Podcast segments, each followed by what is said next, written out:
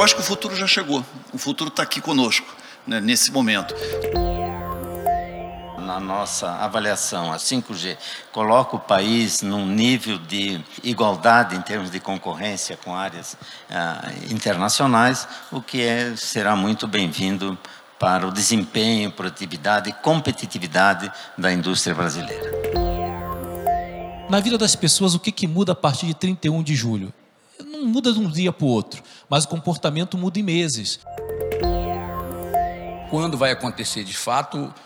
A previsão é julho de 2022. Se houver alguma, a, a gente conseguir alguns fatores aí, talvez um pouquinho antes, mas não passa de julho e eu, vai ser uma grande revolução. A questão de transformação digital é alguma coisa que hoje é, já está aí, está acontecendo e se acelerou durante é, essa pandemia. Né? De fato, os números mostram que esse processo se acelerou mundialmente em sete anos.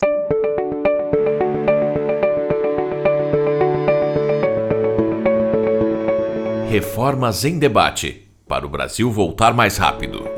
Começa agora a quarta edição do projeto Reformas em Debate, edição 2021. Hoje o tema é Tecnologia, Inovação e Segurança Cibernética.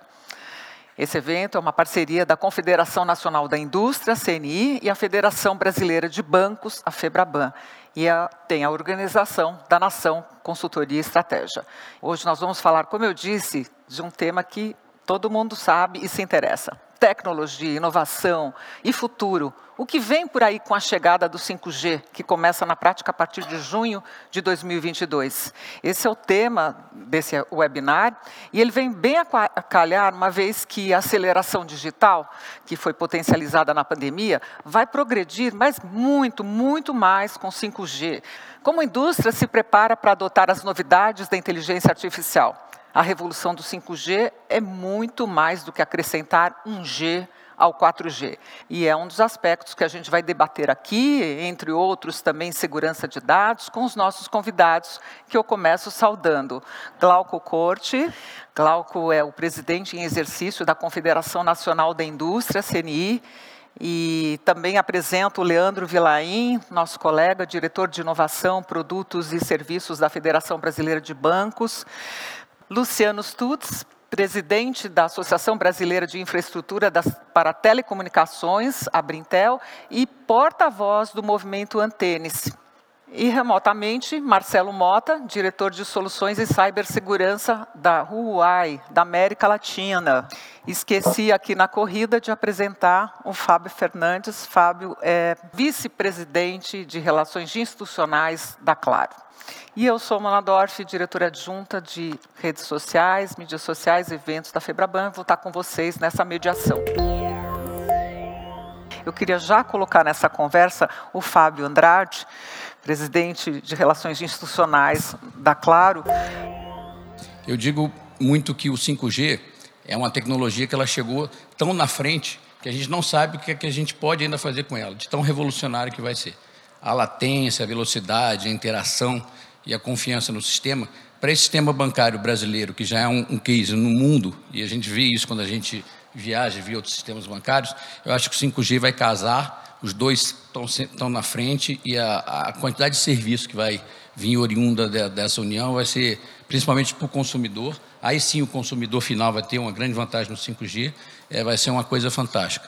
E em 2022, todo o setor de telecom tem investido bastante. O presidente citou uma coisa que me preocupa muito, a relação às antenas nas cidades. A gente tem que ficar muito atento a isso, porque o 5G precisa de 12 vezes mais antena que o 4G. A antena tem um alcance menor. E a gente tem que tentar uniformizar, e o governo vem trabalhando muito nisso, junto às prefeituras e aos estados. Fábio, você já me deu a deixa para colocar o Luciano nessa, nessa questão das antenas, né, Luciano? Hoje há necessidade de atualização da legislação municipal de cada cidade brasileira para ser amigável à implantação das antenas do 5G. Normalmente, as legislações municipais foram feitas nos anos 2000 antes, da, antes do 3G ainda. E elas, por exemplo, pressupõem algumas regras que hoje não são atingíveis e prejudicam principalmente que essa infraestrutura de telecomunicações possa chegar nas periferias das grandes cidades ou no começo das zonas rurais.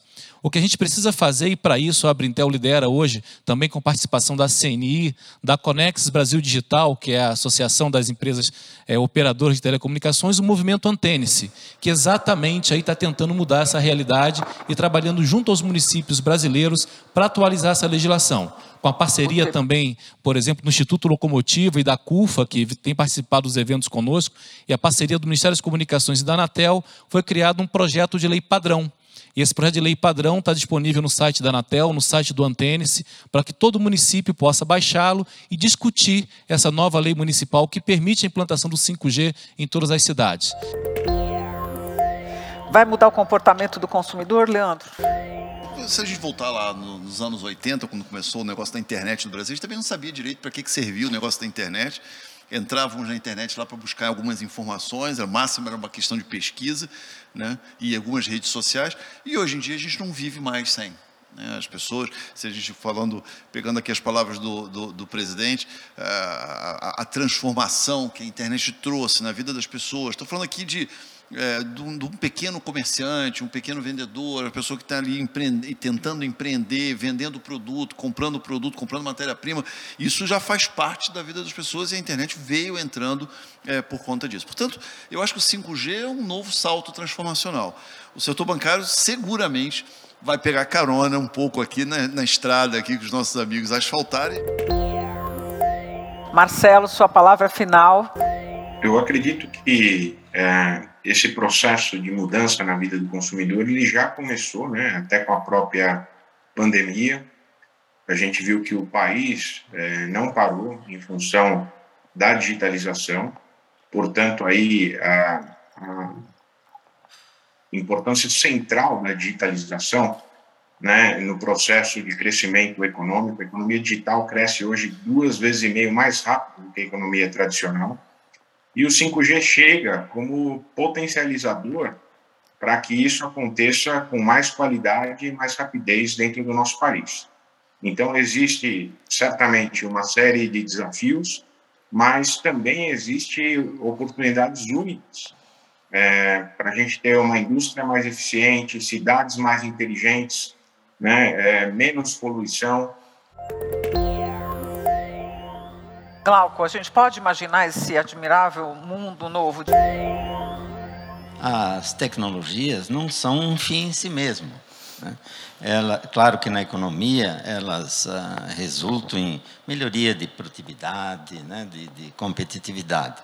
Mas ah, ah, o, o certo, né? que o destinatário final das novas tecnologias, inovações, transformações, eh, são as pessoas. Dizer, as tecnologias têm que nos ajudar, têm que contribuir para melhorar as condições do planeta e a qualidade de vida das pessoas. Né?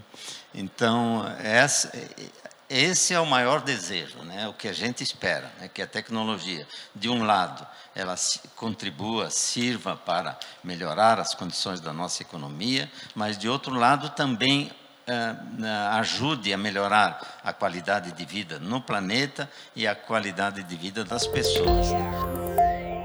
Agradeço vocês todos que nos assistem aí pela internet neste webinar sobre tecnologia, inovação e segurança cibernética, realizado em parceria com a Confederação Nacional da Indústria. Até a próxima. Para mais informações, acesse www.reformaemdebate.com.br.